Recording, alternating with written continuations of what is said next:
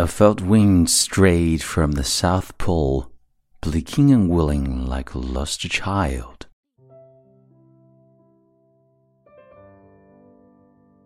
嗨，亲爱的朋友，你好，欢迎收听英语美文朗读，我是你的朋友孟非 Phoenix。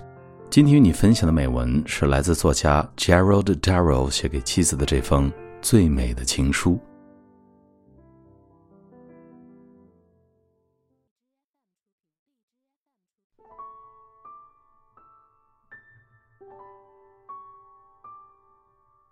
I've seen a thousand sunsets and sunrises on land where the floods forest and mountains with honey colored light.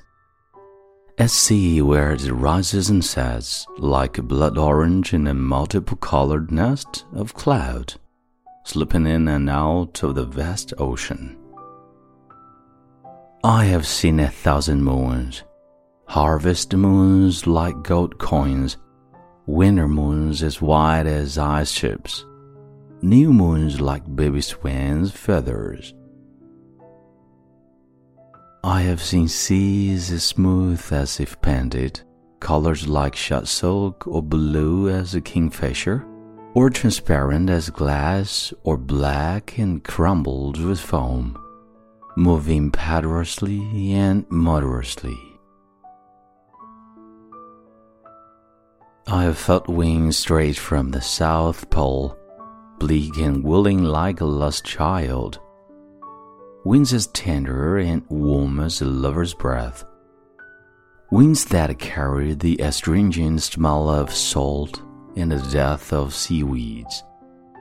Winds that carry the moist, moisture smell of a forest floor, the smell of a million flowers fierce winds that churned and moved the sea like east, or winds that made the waters lap at the shore like a kitten. I've known silence, the cold, earthy silence at the bottom of a newly dug well, the implacable stony silence of a deep cave, the hot, dark midday silence when everything is hypnotized and still into silence by the eye of the sun, the silence when great music ends. I've heard some mosquitoes cry so that the sound seems stitched into your bones. I've heard tree frogs in an orchestration as complicated as Bach, singing a forest lit by a million emerald fireflies. I've seen whales, black-head star, cushioned on a cornflower blue sea, creating a Versailles fountain with their breath. I've watched butterflies emerge and sit, trembling while the sun irons their wings smooth. I've watched tigers like flames, mating in the long grass. I've been dive bombed by an angry raven, black and glossy as the devil's hoof. I've in water warm as milk, soft as silk, while around me played a host of dolphins. I've met a thousand animals and see a thousand wonderful things. All this I did without you. This is my loss.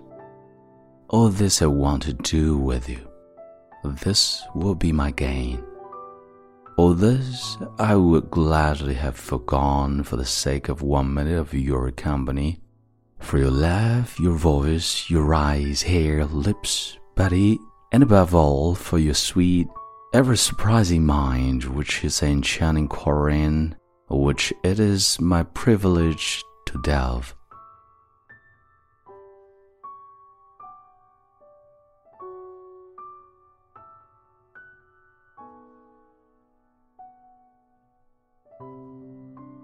你现在收听到的是英语美文朗读。